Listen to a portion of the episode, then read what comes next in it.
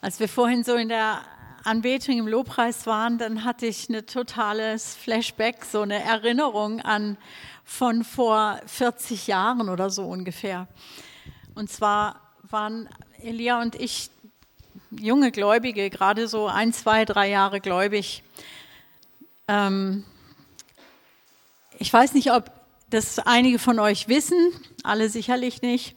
Zu dieser Zeit gab es in Deutschland keinen Lobpreis, sondern nur alte Kirchenlieder. Es gab keine Jugendbewegung, als wir zum Glauben kamen, davor vielleicht schon, aber als wir zum Glauben kamen, gab es keine Jugendbewegung, die, die irgendwie so mitreißend gewesen wäre, die irgendwie verbunden gewesen wäre miteinander. Es gab kein Internet. Es gab keine Handys, es gab nur diese analogen alten Telefone. Und als wir dann in Ostdeutschland viel später äh, lebten für einige Jahre, dann ähm, lernten wir nochmal andere Leute kennen, die kannten nicht mal Telefone. Die waren, für die war das in den 90ern eine, ein, ein, was ganz Großes, jetzt Telefonanschluss zu bekommen.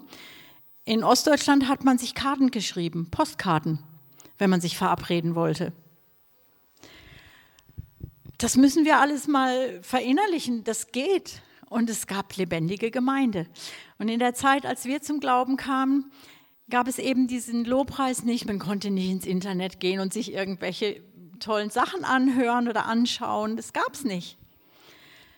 Es gab auch keine ähm, solchen christlichen Bücher, Ratgeber und in dieser Fülle, wie wir es heute haben.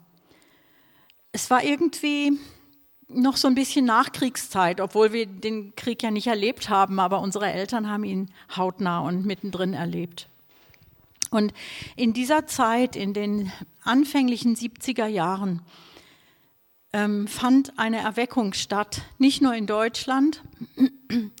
Junge Leute sind außerhalb von Kirche, das muss man auch sehen, außerhalb von Kirche zum Glauben gekommen. Und reihenweise wurden Drogensüchtige frei. Es war ja so diese Hippie-Bewegung. Und es entstanden überall im Land kleine Gemeinschaften. Die jungen Leute zogen zusammen, lebten Gemeinschaft in gemeinsamen Haushalten. Es war ja auch diese, in dieser Hippie-Zeit die Zeit der Kommunen, wie man damals sagte. Das waren, ähm, ja, man lebte zusammen, man suchte andere Lebensformen. Und die, die zum Glauben kamen, haben das sofort in der Bibel gefunden und gesagt, gesehen in der Apostelgeschichte, Sie waren täglich beieinander. Das, das hat uns ja irgendwie infiziert. Wir, waren, wir lasen das in der Bibel und wir sagten, das machen wir. Wir sind ganz selbstverständlich parallel dazu auf die Straßen gegangen und haben ähm, fremde Menschen angesprochen und ihnen gesagt, hey, Jesus lebt wirklich. Er hat mich frei gemacht und er kann auch dich frei machen von allem, was dich bindet, was dich knechtet.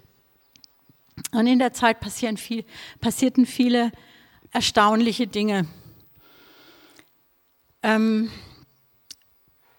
ich wollte das, ich habe mich daran erinnert vorhin und habe so gedacht, ja, was, was jammer ich rum, dass wir jetzt hier nicht so diesen schönen, fülligen Gottesdienst haben, wie wir ihn vor anderthalb Jahren noch genossen haben und dachten, das wird jetzt immer so bleiben. Gott meint offensichtlich, ist es nicht nötig, um geistlich zu wachsen, um Wunder zu erleben, um im Glauben stark zu werden, sind diese Dinge nicht unbedingt notwendig. Das, was wir jetzt vermissen in Corona-Zeiten. Okay, und da bin ich eigentlich dann schon auch beim Thema, was ich euch mitteilen wollte. Mm, über alles habe ich mir drüber geschrieben, aufgewacht. Und letzte Woche haben wir ja über die wunderbare Auferstehungskraft von Jesus gehört. Wir haben gefeiert, wir haben das Auferstehungsfest gefeiert und Caro hat uns den Unterschied zwischen aufgeweckt, auferweckt worden sein und auferstehen klar gemacht. Das eine ist jetzt, das andere in der Zukunft. Und ich möchte mit euch über, die, über, über einen oder einige Aspekte des auferweckten Lebens sprechen, also über hier und jetzt. Äh, wir sprechen ja manchmal von einem Kind oder von einem Menschen als einem aufgeweckten Typ und meinen damit ähm, diese besondere Art des Aufgewecktseins. Der ist wach, der ist aufnahmefähig, der nimmt Dinge wahr. Und da möchte ich gerne ein paar Gedanken mit euch teilen. Also das neue Leben in dir, aber ich würde sagen, das gesamte Reich Gottes ist eine ganz besondere Spezies. Und zwar, die wird dieser Welt, die wir so um uns herum haben, immer fremd sein. Es ist eine Art, die, dieses Wesen von Christus ist immer ein Fremdkörper in unserer hiesigen, sichtbaren Welt. Wir werden immer erleben, dass die Gemeinde aneckt, dass du aneckst in dieser Welt. Du passt nicht rein. Du wirst Gegenwind haben und du wirst hier nicht wirklich zu Hause sein. Also gerade für die frisch verheirateten oder auch die, die es noch vorhaben, habt keine falschen Vorstellungen. Es geht nicht darum, sich hier einzunisten. Wir sind nur vorübergehend hier. Ehe, Familie, ein Zuhause, alles, was man sich so aufbaut, nur vorübergehend. Nur vorübergehend. Wir haben es heute Morgen schon mal gehört. Ähm, unser Fokus muss bei allem, was wir hier tun und wo wir uns hier investieren, auf die Ewigkeit sein. Ist ja nicht neu, ne? das sagen wir ja schon lange und oft. Aber man kann es nicht oft genug wiederholen, weil es ist einfach, ja, unser natürlicher Mensch hat Schwierigkeiten, das zu fassen. Das mit dem Gegenwind, das hat Paulus natürlich auch ganz krass erlebt. Und ich würde gerne mit euch einige ähm, Verse aus dem zweiten Korintherbrief lesen, in dem er das beschreibt. Ähm, zunächst als Einstieg erstmal 2. Korinther 5, Vers 1. Ähm, da heißt es, denn wir wissen, dass wenn unser irdisches Zelthaus zerstört wird, wir einen Bau von Gott haben, ein nicht mit Händen gemachtes ewiges Haus in den Himmeln. Ein nicht mit Händen gemachtes ewiges Haus in den Himmeln. Ist euch aufgefallen, ist interessant, ähm, das Irdische nennt er Zelthaus, ja, also nicht so eine ganz feste Sache. Zelte sind zum Wandern da. Und bei dem ewigen Haus ist, ein, ist von einem Bau die Rede. Und so ist es auch. Das eine ist wirklich fragil und nicht für immer. Und das andere ist eine standfeste Geschichte. Mm. Ich glaube, damit ist nicht nur unser Körper eines jeden Einzelnen gemeint, der zu Jesus gehört, sondern da ist die ganze Gemeinde mit gemeint. Alles, was wir hier an Gemeindekonstrukten haben in dieser Welt, ist ein fragiles Zelt. Das, was du siehst, das Äußerliche, die Zusammenkünfte, die, die verschiedenen Gaben, die hier betätigt werden, die Dienste, die wir haben, ähm, die Formen des Zusammenkommens, alles das ist nur dieses Zelt. Aber wir werden, und Jesus baut schon daran, einen Bau im Himmel haben, ähm, der ist so stabil, dass er die Ewigkeit durchhält. Und das ist unser eigentliches Zuhause. Und vor allen Dingen auf dieses Haus trifft dann zu, dass es unerschütterlich ist, dass es unüberwindbar ist. Es sieht zwar jetzt noch schwach aus, weil es eben dieses, diese Gestalt des Vorübergehenden hat, aber es hat eine, wir haben als Haus Gottes eine Berufung von Stabilität, von Festigkeit, von Beständigkeit, von, ähm, von Ewigkeit. Dann würde ich jetzt gerne weiterlesen, und zwar 2. Korinther 4, 7 bis 10. Ich lese aber, wenn es auch hier in der ähm, Elberfelder Übersetzung ist, ich lese es mal in der evangelistischen, in der neuen evangelistischen Übersetzung. Diesen Schatz tragen wir aber in zerbrechlichen Tongefäßen, wie wir es sind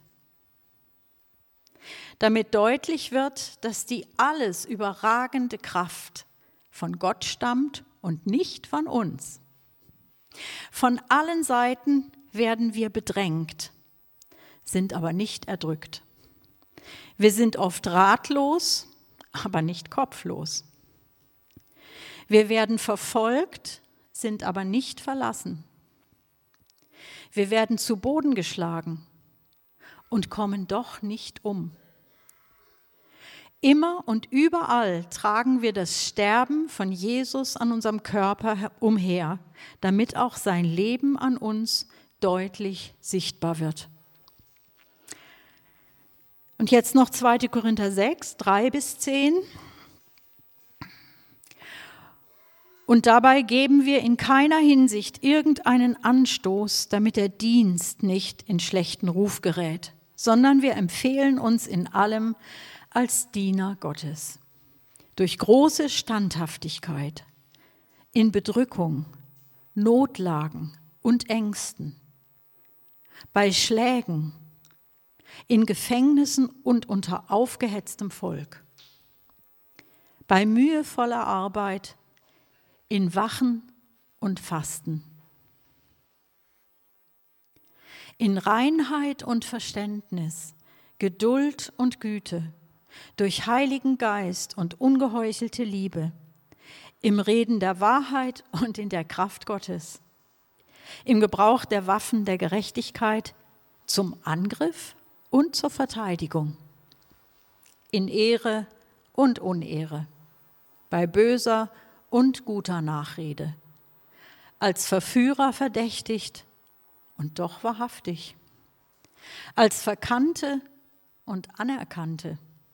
Als Sterbende, die doch leben, als Misshandelte und nicht getötet, als Traurige, die sich doch alle Zeit freuen, als Arme, die viele reich machen, als solche, die nichts haben und doch alles besitzen. Ich finde, das ist eine sehr mutig formulierte Passage von Paulus das so auszudrücken. Und es rüttelt einen doch irgendwie wach. Das, was ich empfinde für den Moment, wenn es hart kommt, scheint also nicht das letzte Wort zu, zu haben. Aber allerdings, wenn wir meinen, wir bräuchten weniger Probleme und Hindernisse, um Jesus besser nachfolgen zu können, dann passt das mit diesen Worten, die wir gerade gelesen haben, nicht zusammen. Ganz offensichtlich gehören Gegenwind und Hindernisse, Probleme, Schwierigkeiten einfach dazu. Und für die Älteren unter uns, die schon ein paar Jahre Jesus nachfolgen, habt ihr es nicht auch schon gemerkt? Hindernisse und Schmerzen haben Gott noch nie gehindert zu wirken. Und was uns zu schaffen macht, am Ende hat das Gott nicht daran gehindert, sich zu verherrlichen. Wir vergessen das halt leider oft. in den Schwierigkeiten, in den Herausforderungen denkt man, oh nein, nicht schon wieder oder oh weia, das stehe ich nicht durch oder wie schrecklich, was mache ich jetzt? Gott, wo bist du? Aber gerade dann will er sich ja erweisen. Wir hören viel derzeit Botschaften darüber, wie wir durch diese Krise kommen, in der die ganze Welt ist. Wenn ich Nachrichten höre oder sehe, dann, dann sehe ich immer, in jedem Land, alle auch noch so hohen Regierungsbeamten, alle tragen sie Mundschutz. Und es ist so ein, wie so ein Zeichen, wie so ein Signal. Alle haben Furcht, alle haben, haben einfach dieses Problem. Das Problem ist weltweit. Und ähm,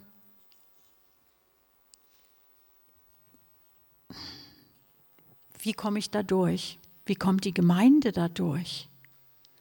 Ich habe mit jemandem telefoniert kürzlich, die haben mir erzählt, ähm, ihre Gemeinde, und ich kenne diese Gemeinde gut, ähm, ist sehr dezent und ruhig geworden. Da ist es still geworden. Da findet nicht mehr viel Gemeinschaft statt durch die Corona-Krise. Da sind Ängste. Man will sich natürlich nicht anstecken. Man trifft sich nicht mehr. Das funktioniert mit dem Internet nur bedingt, weil das ist ja auch nicht so schön wie das richtige Zusammensein. Und so hat sich da vieles verflüchtigt und diese Intensität der Gemeinschaft hat einfach nachgelassen.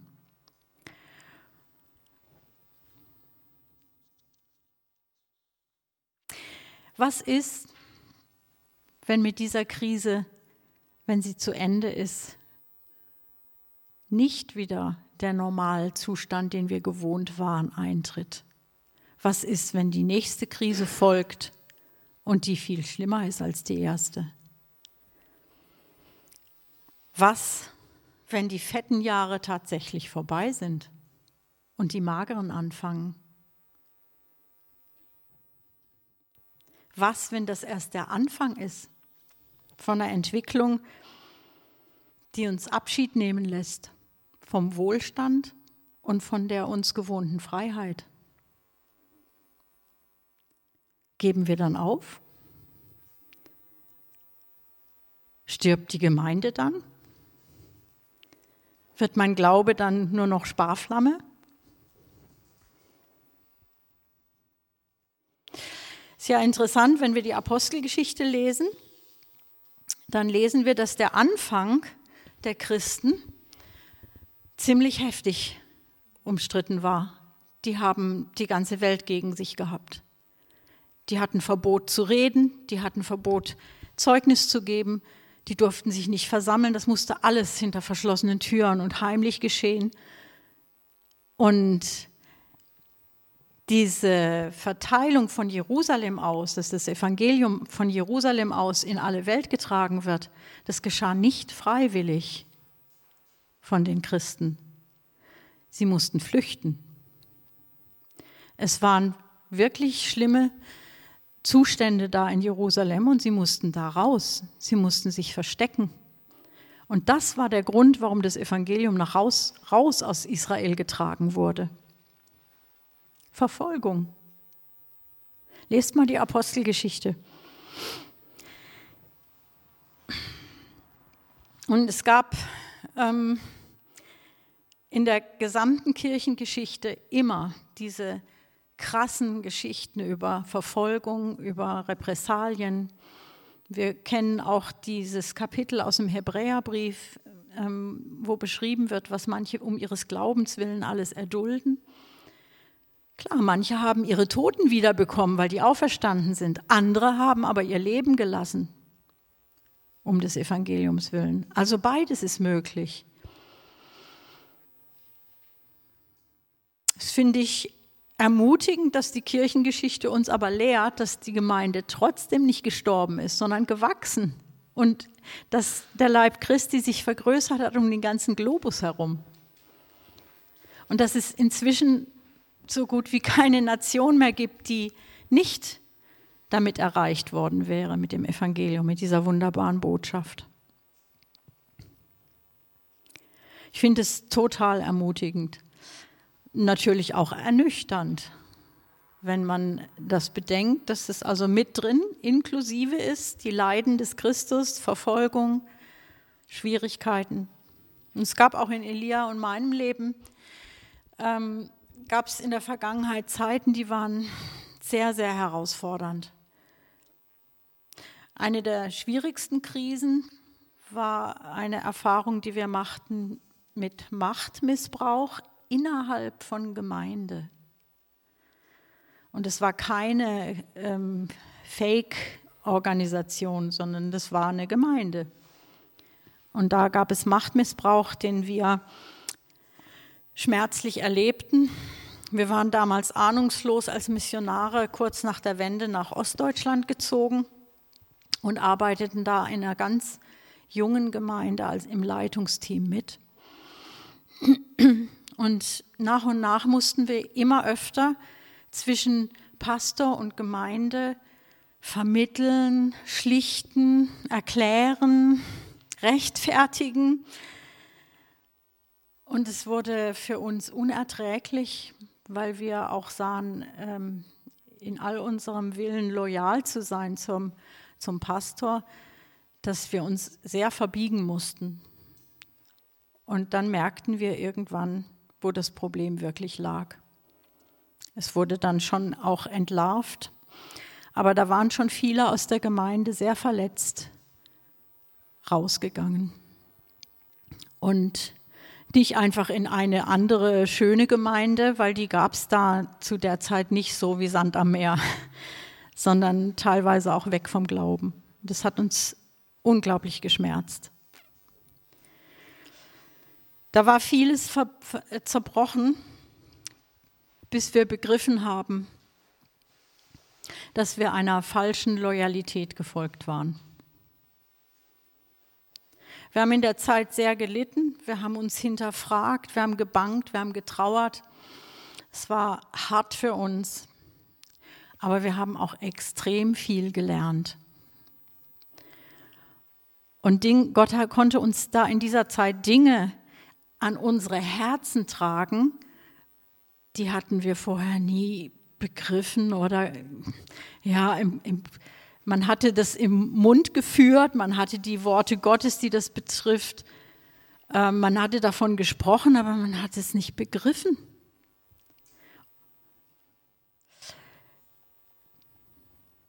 Das Falsche vom Echten zu unterscheiden, kannst du nur durch den Heiligen Geist und durch Reife, durch Erfahrung und Reife. Die Worte und Handlungen können sich bei echt und falsch so ähnlich sein, dass du es einfach auf Anhieb nicht erkennen kannst.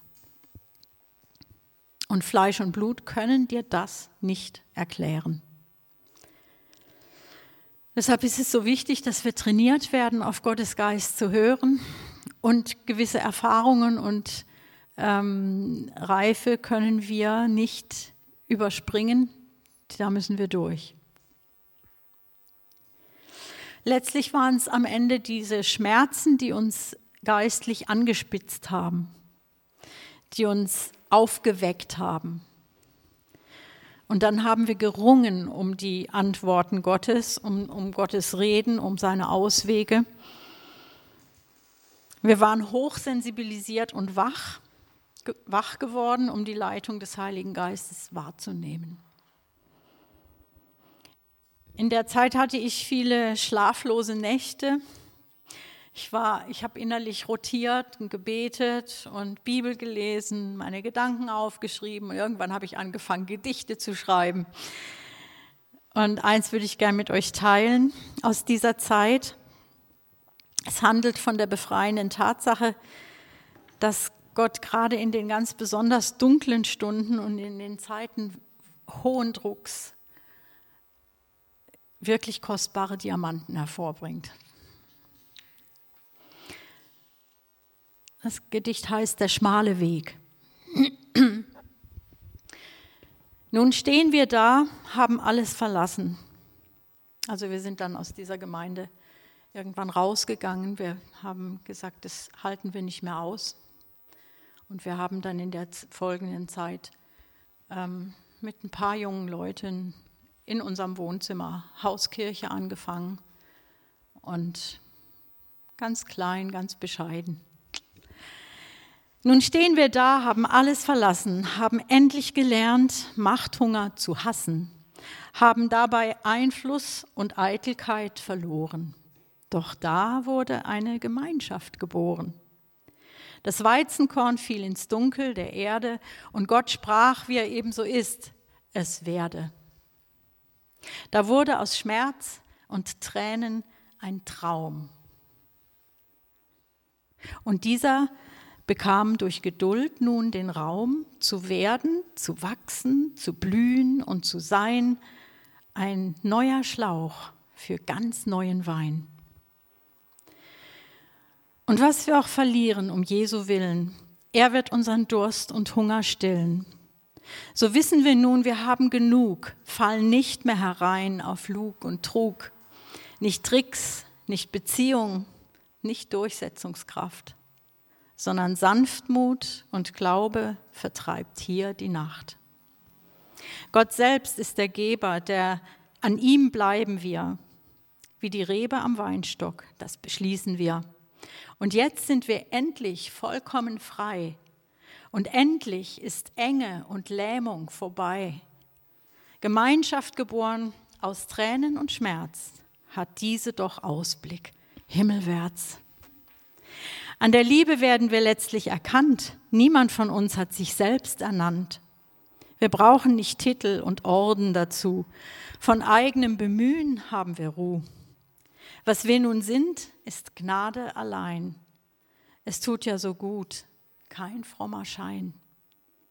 Du weißt jetzt, was Jesus meint, wenn er sagt, lasst alles los, sagt ab, mein Kreuz tragt. Das sind wir fest entschlossen zu tun, wollen jetzt nur noch den göttlichen Lohn. Nichts kann uns mehr locken oder betören. Jetzt endlich können wir Gottes Wort hören. Er sagt, den schmalen Weg müsst ihr gehen, nicht da lang, wo alle Welt möchte stehen. Der Weg, der zum Himmel führt, ist nicht so breit. Und wer ihn gefunden, braucht Entschlossenheit. Man muss ihn schon gehen ohne viel Gepäck, sonst kommt man durchs enge Tor nicht vom Fleck. Drum lassen wir alles liegen und stehen. Zu viel haben wir schon von Jesus gesehen. Wir wollen um keinen Preis mehr zurück. Jesus zu folgen ist unser höchstes Glück.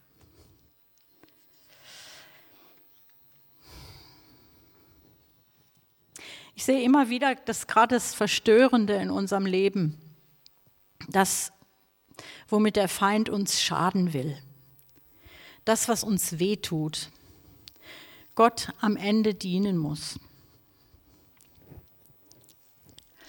Und mir ist sogar aufgefallen, es muss sogar Gottes Willen, Gottes guten Willen befeuern.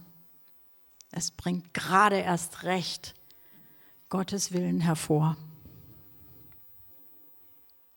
Unser Gott ist nämlich souverän und er lässt sich nicht irritieren, auch nicht durch weltweite Pandemien oder auch damals nicht, als Jesus gekreuzigt wurde. Es hat ihn nicht irritiert. Er wusste, was er tat. Die schlimmste Katastrophe muss sich den Plänen Gottes beugen. Das sollte unsere Zukunftssicht sein. Und wenn wir uns in ihm bergen, werden wir eines Tages nur noch jubeln. Jesus sagt, wer sein Leben verliert um meinetwillen, der wird es finden. Wie er das letztendlich schafft, müssen wir nicht mal wissen. Wir gehen einfach an seiner Hand. Wir werden niemals ohne Ausweg sein. Auferweckt sein heißt, zu denen zu gehören, die am Ende auf der Gewinnerseite sind und wissen, dass sie das sind, selbst wenn noch gar nichts zu sehen ist. Auferweckt ist der, der glaubt, der das Zukünftige schaut. Und also sind diese, diese Corona-Zeiten des Abstandhaltens, die sind ja so dem, dem Geist der, der herzlichen Gemeinschaft so total entgegen. Aber ich bin fest davon überzeugt, sie werden noch herzlichere Gemeinschaft hervorbringen und haben schon damit angefangen. Wenn wir nicht der Angst, sondern dem Vertrauen in den Vater Raum geben. Nichts kann uns trennen von der Liebe Christi. Nichts. Und nichts kann den Leib Christi trennen von der Liebe Christi. Nichts kann uns trennen von der Liebe des Leibes Christi. Auch diese kann fließen. Sie ist nicht gehindert, auch nicht durch Gefängnismauern, auch nicht durch sonst irgendwelche Dinge, die zerstörerisch wirken in dieser Welt.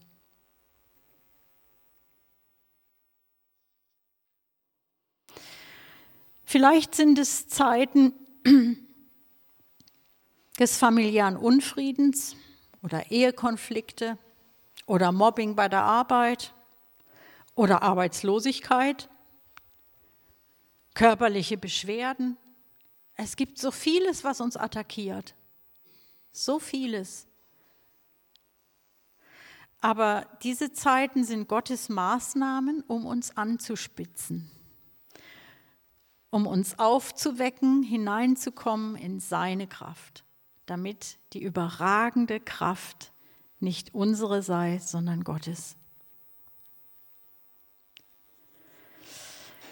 Wachgerüttelt zu werden, aufzustehen, der Sünde überzeugten Widerstand zu leisten, das ist unser Part in der Sache. Deshalb lass uns nicht, nicht müde werden, lass uns aufstehen. Aber Rückzug ist der denkbar schlechteste Weg.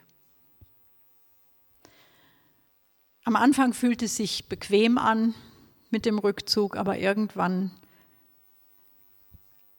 tut es nicht mehr gut. Gemeinschaft untereinander, das Leben miteinander teilen, aus der Scham aussteigen und Sünden voreinander bekennen diese Mauern durchbrechen, das geht auch in solchen Zeiten wie dieser. Und es nimmt der Finsternis alle Macht. Und wir haben einen Fürsprecher, der uns, ohne dass wir es verdient hätten, reinigt und freispricht, liebevoll erzieht und heiligt, unabhängig von äußeren Umständen.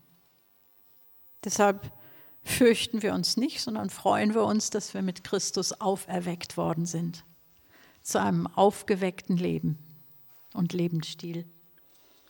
Amen. Vater, ich danke dir, dass du uns in dein Reich, in das Reich deines geliebten Sohnes reingezogen hast, dass wir reingeboren sind und niemand das rückgängig machen kann. Herr, du hast uns erkauft, hast den vollen Preis bezahlt, mehr geht nicht und wir gehören zu dir. Vater, ich bete, dass du uns alle, jeden Einzelnen, nicht nur in dieser Auferweckung leben lässt, sondern auch, dass du uns täglich neu aufwächst zu dem Bewusstsein, dass das, was wir haben, diesen Reichtum, dass wir ihn mit nichts mehr eintauschen. Gott, ich bete, dass du uns sensibel machst für für Imitate, dass wir erkennen, dass wir durchschauen, dass wir wahrnehmen, wo du bist, wo du sprichst, dass wir deine Stimme verstehen und dass wir ja, einander ermutigen, stärken. Vater, das ist mein Gebet in Jesus Namen. Und du bist in unserer Mitte. Preis sei dir. Amen.